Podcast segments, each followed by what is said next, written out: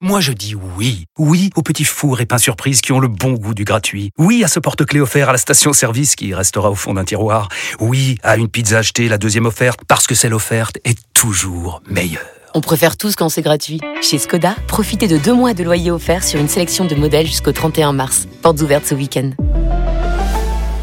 Skoda. Deux loyers offerts après premier loyer en LLD 37 mois sur toute la gamme Skoda, Orenia et Enya Coupé, c'est accord par Volkswagen Bank. Détails sur skoda.fr. Au quotidien, prenez les transports en commun.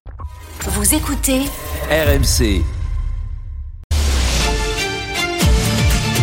Face à face. Apolline de Malherbe.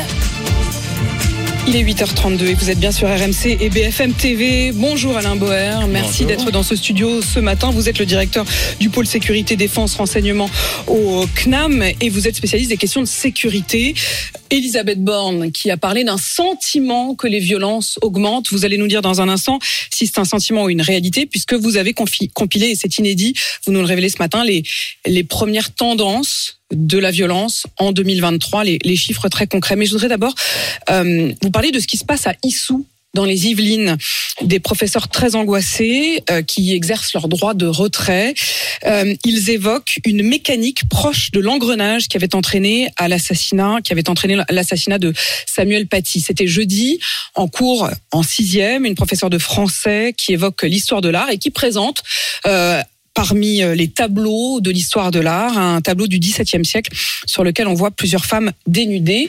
Des élèves s'offusquent, se retournent, se voilent les yeux, et puis même des, des parents qui euh, se plaignent, disent que les convictions religieuses de leurs enfants ont été euh, offensées. Depuis Samuel Paty, qu'est-ce qui a été fait? Beaucoup de commémorations, beaucoup de commisération et une absence totale de capacité à prendre en main ce qui est non pas la neutralité, mais la dynamique qu'est la laïcité. En fait, l'État s'est inventé l'idée que la laïcité c'était neutre, ça regardait de loin la vie des religions et euh, ça donner juste un service public à minima. Ça n'a jamais été le cas. C'est une réinvention de laïcs de circonstances qui n'ont jamais compris ce qu'était la loi de 1905, qui ne l'ont pas lu, qui en général la commandent sans jamais l'avoir comprise et qui n'ont rien compris à ce qu'est la nature de la protection du droit de croire, de ne pas croire, de changer de religion et surtout d'un espace public qui permet à chacun de voir ce que la religion lui aurait interdit de regarder et d'en faire dans sa propre conscience, dans sa propre liberté de conscience, le choix d'être convaincu que les éléments qui sont ceux de sa tradition, de sa famille, l'incitent à ne pas évoluer, et tant mieux, à changer, pourquoi pas, à choisir une autre voie. Bref, c'est tout cela la. La différence, c'est la liberté, l'espace de liberté que doit être l'école. Oui, c'est l'espace où on apprend tout et où rien n'est interdit. Euh, et où on apprend autant la science. Et je rappelle que euh, la science arabe a été un élément absolument déterminant dans l'histoire de la science, où on apprend l'art, euh, où on apprend la capacité à... Bref, l'espace privé, c'est l'espace privé. Et la rééducation euh, non seulement des parents, mais des enfants. Le dernier sondage fait récemment montrant qu'entre 65 et 75 des euh, parents ou enfants d'origine euh, musulmane considèrent que la religion est supérieure à tout, euh, qu'il y a des interdits. Vous faites référence, et je vais, je vais le dire très précisément pour que tout le monde sache de quoi il s'agit, un sondage IFOP qui a été publié vendredi, qui a interrogé les musulmans de France. Ils sont en effet 76% à penser que c'est plutôt la religion qui a raison lorsque la religion et la science s'opposent, notamment sur la question de la création du monde. Et ils sont 57% à revendiquer le droit des filles à ne pas assister aux cours de natation pour des raisons religieuses et encore 50% à revendiquer le droit des élèves à, je cite, ne pas assister aux cours dont le contenu heurterait leurs convictions religieuses. C'est de cela qu'il est question dans euh, ce collège des Yvelines. Exactement. Et il se trouve que la plupart euh, de ceux qui ont cette position l'ont au nom des libertés qu'accueille euh, une démocratie et une république contre la France, qui est exactement l'inverse des obligations qui existent dans la plupart de leurs pays d'origine. Et donc, je ne suis pas pour créer une sorte de dictature laïque, mais il y a un moment où euh, les règles qui sont le contrat qui existe entre la société, euh, l'école et l'État imposent le retour à une certaine forme de euh, d'acceptation de euh, l'obligation d'aller, de, de, de s'éduquer. Mais ça n'est pas redit, c'est-à-dire qu'il y a eu quand même euh, évidemment la mort de Samuel Paty, il y a eu la mort ensuite de Dominique Bernard à Arras. Est-ce que aujourd'hui il y a encore un flou ou Non, l'État dit des choses assez justes, le ministre de l'Éducation en particulier. On sent qu'on est passé plutôt dans une forme d'affirmation, mais l'application, elle, elle reste encore euh, relativement euh, floue. Les moyens sont effectivement euh, faibles, et puis surtout, on sent bien que la pratique du système éducatif, du mammouth, euh, c'est euh, d'éviter les emmerdements plutôt que d'affirmer la laïcité. Alors, on comprend les problématiques, hein, la, la part les, de les professeurs personnes. de, cette, de, de ce collège euh, disent qu'ils font face depuis la rentrée, je cite, à de multiples dénonciations calomnieuses de la part d'élèves ou de parents hein, vis-à-vis des professeurs, des personnels qui sont accusés de propos injurieux, d'insultes, de menaces envers les, les élèves, d'agressions sexuelles ou encore de non-assistance à personne en danger, et tout cela se révélant après enquête faux, tout comme les, les critiques qui ont été faites à l'endroit de, de ce professeur, de cette professeure de français qui se dit aujourd'hui menacé. Le problème, c'est que tout cela est remonté au rectorat et que le rectorat n'a jusqu'à présent pas réagi.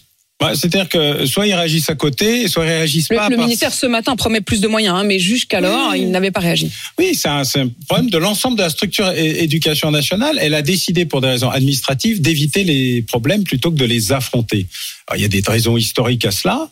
Il y a une sorte de remords colonial permanent euh, euh, de wokistan euh, qui s'imprime aussi dans l'idée que, en fait, euh, toute dénonciation est légitime parce que c'est une dénonciation euh, entre guillemets racisée, euh, etc. Mais dans la réalité, l'application de la laïcité, c'est ça qui garantit la liberté. Ce que euh, tous ceux qui ne soutiennent pas la laïcité ne comprennent pas, c'est qu'ils sont en train de créer leur propre camp de concentration futur, euh, car ils n'auront plus Un aucune liberté. Bien sûr. L'application stricte de tout ce que la religion impose, ça s'appelle l'inquisition. L'inquisition, c'est c'est pas la liberté. ça qu'on va si on n'y met pas fin tout de suite. Bah, en tout cas, si on n'y résiste pas. Le problème, c'est la résistance, mais la résistance, elle passe par la pédagogie, par le dialogue, par la compréhension. Euh, la plupart de ceux qui font ça ne le font pas par une volonté d'obstruction ou de combat euh, contre la République. Ils le font par ignorance, euh, par une certaine forme de fatalisme, et puis aussi par le fait que jusqu'à présent, on devenait euh, euh, français euh, par le courrier. Euh, L'éducation à la citoyenneté euh, se faisait partiellement pour les enfants, mais assez peu pour les parents. Bref, on est dans un processus où nous n'avons pas eu de politique d'intégration pendant de très nombreuses années, quasiment 50 ans, avant de découvrir que quand, on n'a pas de politique d'intégration, eh bien les gens ne s'intègrent pas. Alain Boer, euh, je cite d'ailleurs Michael Paty, la sœur de Samuel Paty, qui lors d'un hommage à son frère disait que les règles n'étaient pas suffisamment claires sur la laïcité et elle a cette phrase on ne tient jamais droit dans des pantoufles. Parlons des violences puisque vous avez compilé euh, Alain Boer les chiffres euh, officiels et non officiels et surtout ceux qui sont dans différents euh, tuyaux. C'est-à-dire qu'il y a le tuyau des homicides, il y a le tuyau des tentatives d'homicide. Vous, vous avez compilé tout ça et vous allez nous révéler, euh, et c'est inédit, les, les chiffres de la violence 2023. Vous avez entendu Elisabeth Borne, la euh, première ministre, qui dit il y a un besoin évident d'autorité, le disait dans le Figaro cette semaine, et de sécurité, notamment dans les villes moyennes, euh, les campagnes qui ne sont pas épargnées par ce sentiment que la violence augmente. Est-ce un sentiment ou une réalité? C'est un climat. L'insécurité, c'est un climat. Il n'y a pas de sentiment. Hein. C'est pas amoureux. Ça relève pas des, des, des, des problématiques euh, psychopathologiques du moment. C'est un climat. Le climat d'insécurité, il se construit sur la violence et seulement sur la violence. C'est ça qui crée le stress post-traumatique, l'affrontement avec un agresseur. Tout le reste, on le subit, mais on n'en est que spectateur. Un cambriolage, un vol de véhicule ou un vol dans un véhicule, c'est désagréable, mais on n'y était pas en général. L'augmentation de la violence physique, et ça, c'est ce qui fait la différence. Or, depuis désormais une quinzaine d'années, Augmentation, donc pardon, je reprends la phrase exacte d'Elisabeth Borne quand il dit il y a un sentiment que la violence augmente. Pour vous, il y a une augmentation réelle et pas Oui. un sentiment des violences physiques. Oui, je publie tous les ans, en début d'année, l'état de l'année précédente, autour essentiellement des violences physiques. Et les violences physiques les plus clairement identifiées dans le code pénal, ce que j'appelle les homicidités. Ce sont des indicateurs qui sont retenus par les services de police et de gendarmerie au moment où un événement se produit. Ces indicateurs sont publiés et donc Vous les avez sous les yeux? j'ai mis à jour les 11 premiers mois. Donc sur les 11 premiers mois, l'année euh, dernière, euh, par rapport à l'année dernière au même moment, en novembre, il y a 18 000 violences supplémentaires et 64 homicides supplémentaires. À la fin de cette année, il y aura probablement un des taux les plus élevés euh, de violence puisqu'on devrait atteindre avec euh, un peu de malchance 350 ou 360 000 violences volontaires, c'est-à-dire 20 000 de plus, et probablement un niveau d'homicide qui rejoindrait, euh, qui dépasserait les 900. Les C'est en Nette en augmentation net, par environ, rapport à il y a un an. hein. environ 10 Plus 10%. 10% de violence. À ce moment précis. Donc, si on rajoute les tentatives d'homicide que je ne pourrai dépouiller qu'en janvier prochain, on restera à un niveau supérieur à 4000 faits de violence physique enregistrés. En plus, enfin, et par ailleurs, il faudra prendre ce qu'on appelle l'enquête de victimation, ce qui n'est pas déclaré. Et dans ce cas, 90% des violences sexuelles et physiques à l'intérieur des foyers ne sont pas connues des services de police parce que les femmes et les enfants, les mineurs, ne les déclarent pas par peur, par crainte, Donc ça par veut dire honte. que ça, ça n'est que ce qu'on connaît, ça Oui. n'est que la phase C'est la visible. phase émergée de l'iceberg. Euh, Alain Boer, qui commet ces, ces, ces violences Où est-ce que ça augmente le plus Alors l'endroit où on est aujourd'hui le plus en situation de déséquilibre, ce sont les îles, euh, Martinique, Guadeloupe, euh, un peu moins Réunion, Guyane, euh, qui n'est pas une île mais qui est un, un outre-mer, évidemment euh, Mayotte qui est un sujet extrêmement euh, pointu, à la fois pour la crise de l'eau, la crise de l'immigration et la crise de la violence euh, sur place.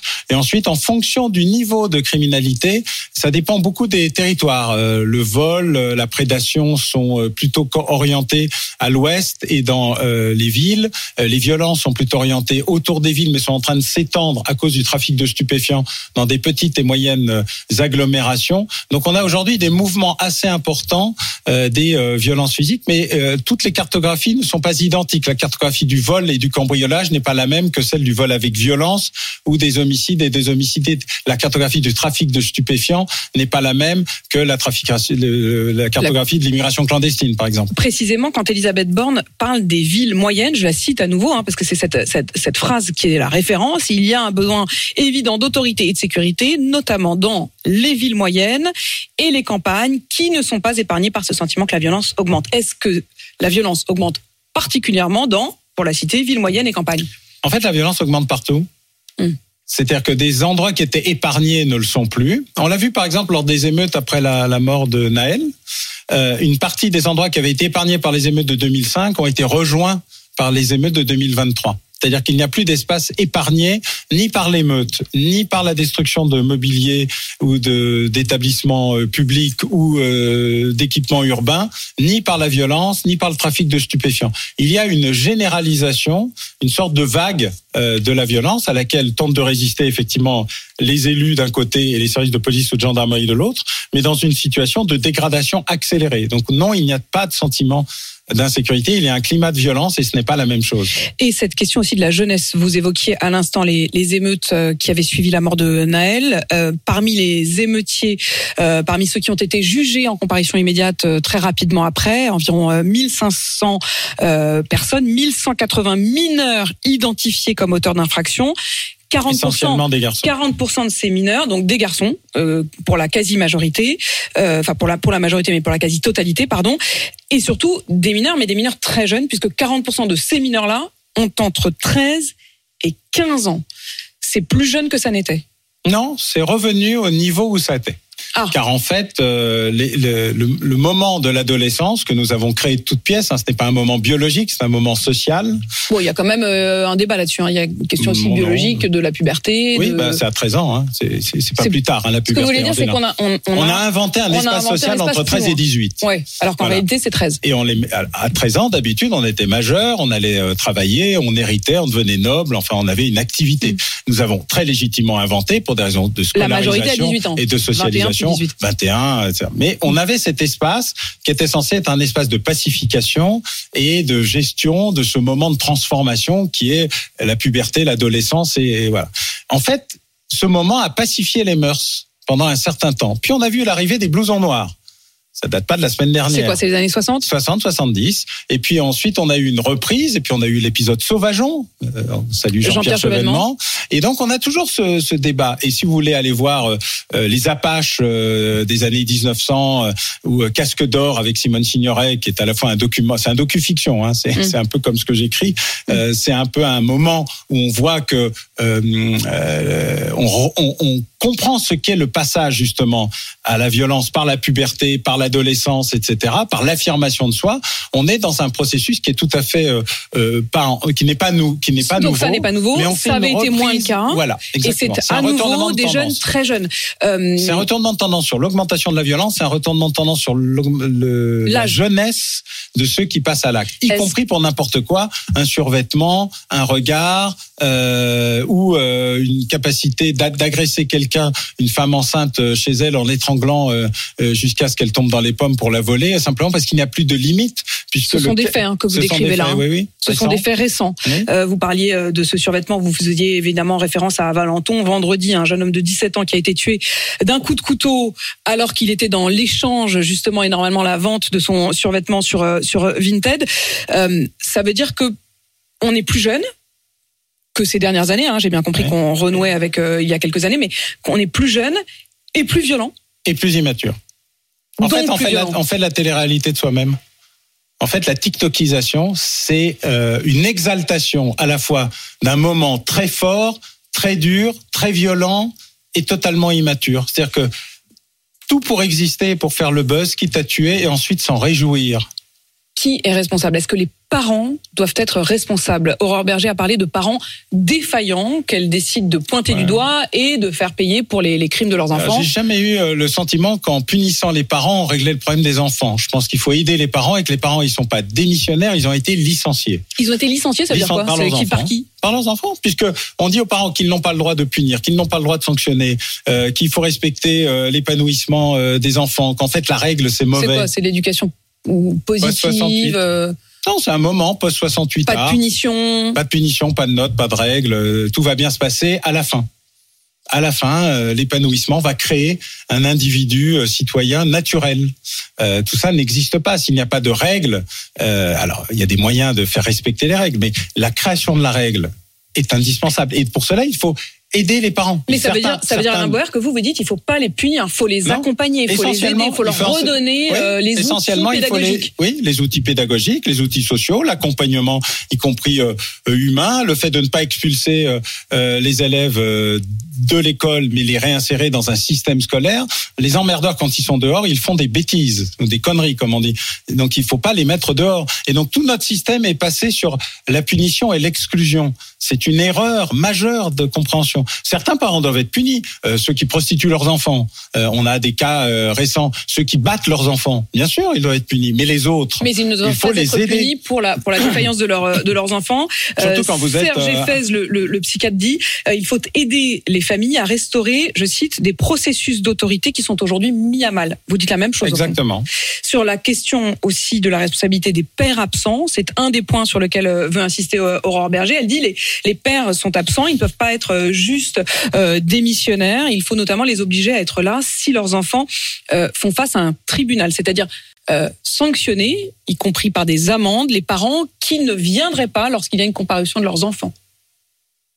Pourquoi pas ça, ça peut faire partie d'un objet pédagogique plus intéressant que la suppression des allocations familiales ou euh, la punition financière sèche. On peut dire qu'il y a derrière ce que dit Madame Berger un, un espace pédagogique sur l'acceptation de la responsabilité. Mais en même temps, si le père est totalement absent, le fait qu'il vienne au tribunal ou pas peut avoir des effets euh, pervers assez. euh, C'est-à-dire? Bah, euh, le fait qu'il corrige euh, l'enfant Hmm. physiquement, ce qui. Vous vous dites que s'il y a des pères qui sont absents, parfois il vaut mieux pas qu'ils reviennent. bah, il y en a, oui, c'est plutôt bien. Donc, euh, comme toujours, hein, le, le prêt-à-porter, ça marche pas très bien. Le sur-mesure marche mieux, mais aider les parents, accompagner les parents, soutenir les parents, créer et imposer des horaires de scolarisation et de socialisation qui ne suppriment pas l'après-midi, qui commencent tôt, où on est un, un suivi immédiat, où l'absence scolaire est immédiatement repérée et fait l'objet d'une opération de récupération de l'enfant, sont des enjeux beaucoup plus importants que euh, la sanction et la punition. Et j'en reviens d'ailleurs euh, à Issou, hein, dont nous parlions euh, au début de cet entretien. Euh, Issou, ce collège,